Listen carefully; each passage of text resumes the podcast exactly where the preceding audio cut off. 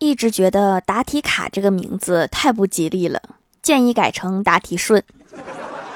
这样我考的不理想，我就不埋怨他了。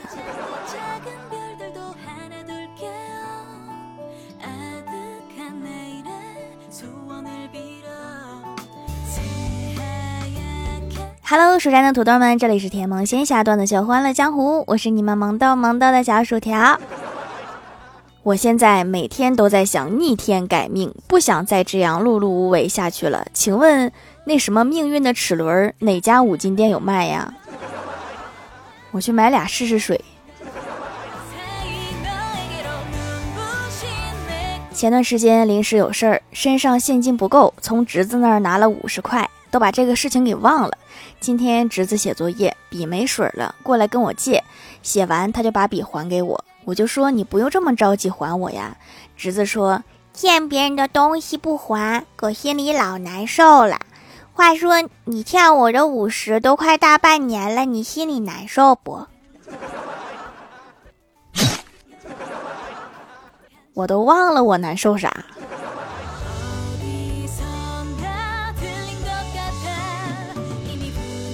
我哥去应聘新工作，主管问他说：“你都做过哪些部门的工作呀？”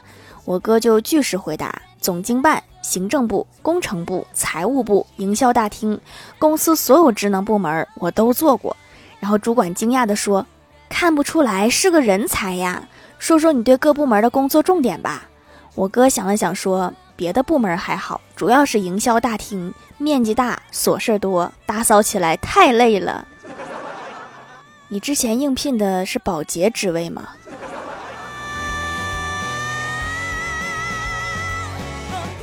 欢喜喝多了，打电话让我去接他。接到他之后，我俩就打车回去。欢喜迷迷糊糊的问我说：“你是不是我最好的朋友？”我说：“怎么啦？你怎么这么问呀？”欢喜说：“你就说你是不是吧。”我说：“肯定是啊，到底怎么啦？”欢喜说：“可是我爸说，狗才是人类最好的朋友。”师傅，把它扔马路上，咱们走吧。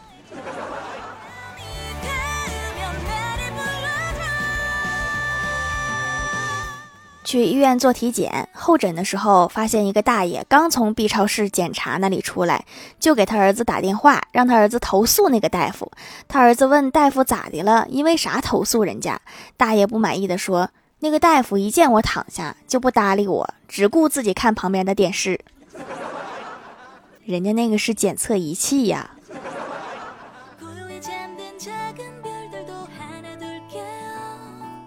欢喜现在每天都出去上班，觉得小哈自己在家特别孤单，决定给他找个伴儿，去宠物店再买一只狗。好不容易跟老板讲价定价，正要离开的时候，欢喜突然想到一个问题，急忙回头问老板说：“你这条狗忠不忠心呀？”老板拍胸脯的说。当然呀，我每次把它卖出去，它都能自己跑回来。老板，你是不是说漏嘴了？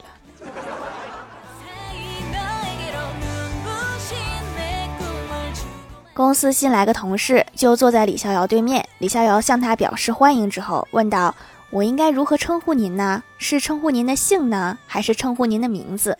新同事随和的说道：“怎么称呼都行。”还有人叫我老傻瓜呢。李逍遥听完之后说：“那他们一定非常了解你。”你这话是什么意思？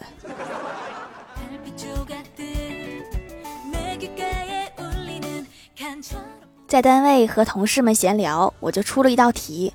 我说：“假如你们一觉醒来被卖到缅北诈骗园区，园区老板问你们有什么特长，能为他做什么，你该怎么回答？”小虾回答说：“我是秦始皇，给我一万块钱路费，等我回去复活族人，一统天下，必有重谢。”你这个诈骗的手法是不是太古老了？小虾问我，从小到大有没有发生过特别意外的事情？我说还真有。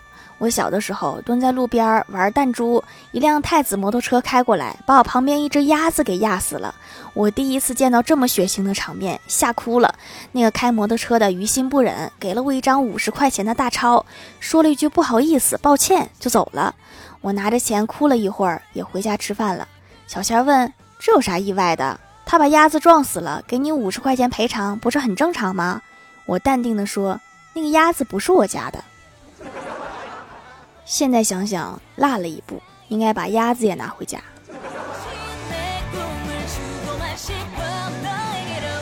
早上去上班，在小区里面走着，郭晓霞突然从后面窜出来。只见她背着大大的书包往小区门口跑，貌似是去坐校车。跑在前面突然摔倒了，我刚要过去扶她，她就自己爬起来了，愤愤地说了一句：“咋没摔晕呢？摔晕就不用去幼儿园啦。”没必要对自己这么狠吧。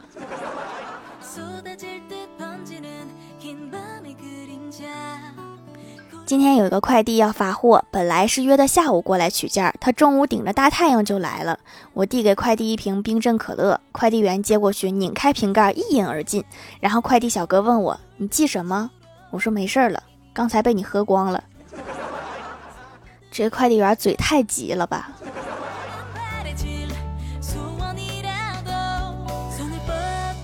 前段时间被公司派去外地出差一个星期，回来之后就去看望爷爷。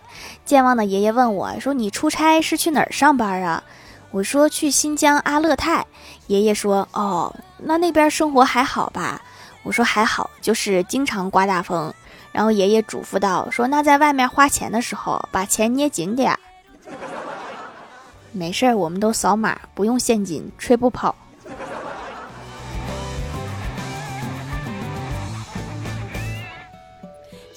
记得上学的时候有报考海军的机会，我们班有两个同学报名。到了报名处，教官问他们说：“你们会游泳吗？”两个人就愣住了。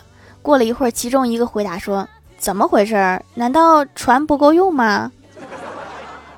船够用也得会游泳啊，毕竟是海军呐。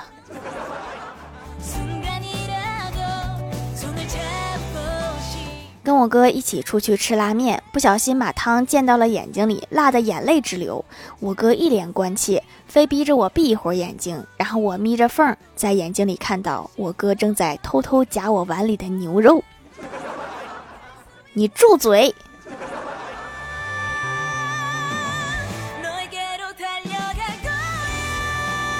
我家有个老房子，一直在出租。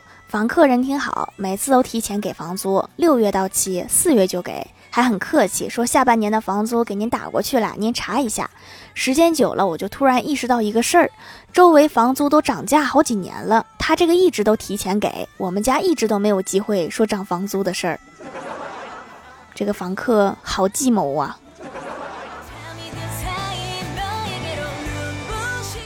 嗨，蜀山的土豆们，这里依然是带给你们好心情的欢乐江湖。喜欢这档节目，可以来支持一下我的淘小店，直接搜店名“蜀山小卖店”，数是薯条的数就可以找到啦。还可以在节目下方留言互动，或者参与互动话题，就有机会上节目哦。下面来分享一下听友留言。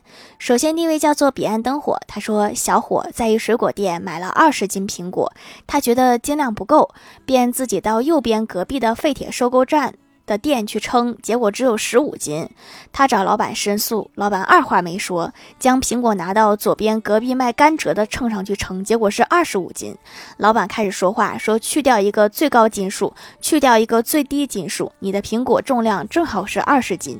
小伙虽然有些迷糊，但还是满意的走了。这三家可能都是骗子。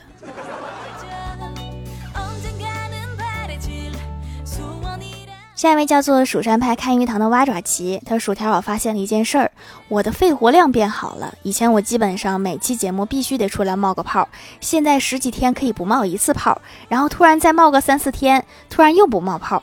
比如说我前几天就没有，现在开始疯狂冒泡，扔个鱼雷把你们都炸出来。”下一位叫做陆翔，他说有一天小明和小红一起播广播，小明读到帝国主义把我们的地瓜分了，然后小声的说：“帝国主义这么缺地瓜吗？还抢我们的？”小红说：“有没有一种可能你断错句了？”我也纳闷呢，这帝国主义就抢点地瓜。下一位叫做 H O P I N S 六六，他说选择困难症治好了，跟着大家买就不会错。听节目发现的手工皂洗脸非常舒服，保湿持久，含有护肤成分，简单的护肤方式很新颖，每天洗洗脸就行了。主播卖的产品非常棒，咱就是说这个就是本女侠自己做的呀。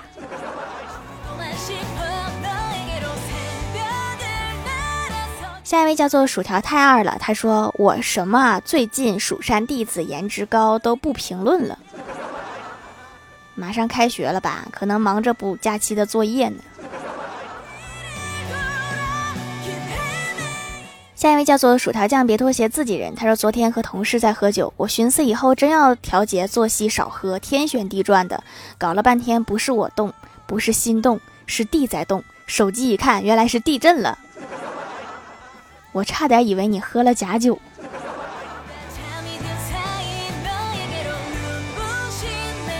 下一位叫做爱吃脚丫的条妹，她说段子一个：一天，薯条正在和欢喜聊天，突然欢喜放了一个非常臭的屁，欢喜尴尬的看了一眼薯条，薯条问你吃啥了放这么臭的屁？欢喜理直气壮的说闻闻得了，还想要配方？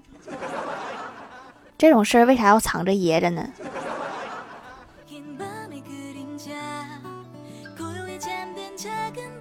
下一位叫做晴宝三六四幺幺幺，他说手工皂老玩家了，用过的皂不下五十块，刷到这家店也就是想体验一下不同人做出来的皂，洗感很好，不干，温水可以拉丝，价格很便宜，但是质量和两百多的差不多。老板人好，贵重的原料也不加价，东西没话说，以后就买这家了。加价那都是加到推广费去了，我就自己的粉丝买买，当然便宜。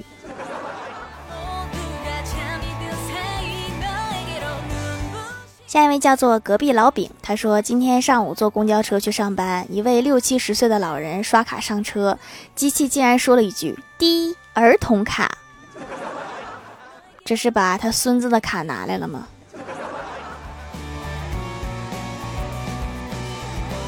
下一位叫做蛋仔的薯条条，他说女儿说：“爸比，在每句话后面都加一个呢字，是不是会显得很可爱、很萌呢？”爸爸说不一定啊，女儿说为什么呢？爸爸说因为你妈妈经常质问我钱呢，这两个字就很恐怖嘛。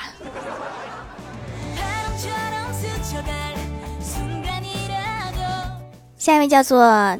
碳酸益生菌，他说从小就听薯条酱的节目，每次调的声音响起，都能想到我小学五年级那个周五下午放学的午后。随着时间的流逝，我慢慢开始恋爱、结婚、生子，还有三个月就退休了。感谢薯条的节目陪伴我五十年。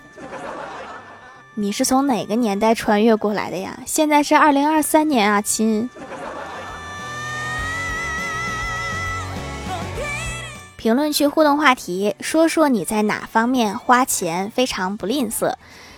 姚天元说买条的手工皂，感动啊！蜀山派看鱼塘的蛙爪奇说说我妈的行吗？如果买练习册，她从来不吝啬，在学习方面花钱，大多数家长都不吝啬。你在哪个学校啊？我想去你们学校旁边卖练习册。薯条酱的小土豆说：“同学请客逛超市，这样的同学我也想认识几个。”叔叔叔叔跳跳条条说：“在稳稳赚钱的方面，还有这样的方面吗？哪个方面可以稳稳的赚钱呀？”最爱吃的小敏说：“没有吝啬的时候。”大家注意了，这位是富婆，这位是富婆。下面来公布一下上周九九六集沙发是姚天元盖楼的有彼岸灯火、蜀山派看鱼塘的蛙爪奇、薯条太二了、蜀山派亲传弟子、薯条酱别拖鞋自己人、爱吃脚丫的条妹、薯条的小夫人最爱吃的小敏、喵星人一只，薯条战队欧皇战神 V E E 呆最可爱了，蜀山的蛋仔欧盟 C O P Y，感谢各位的支持。好了，本期节目就到这里啦，喜欢的朋友可以来蜀山小卖店支持一下我。以上就是本期节目全部内容，感谢各位的收听，我们下期节目再见，拜拜。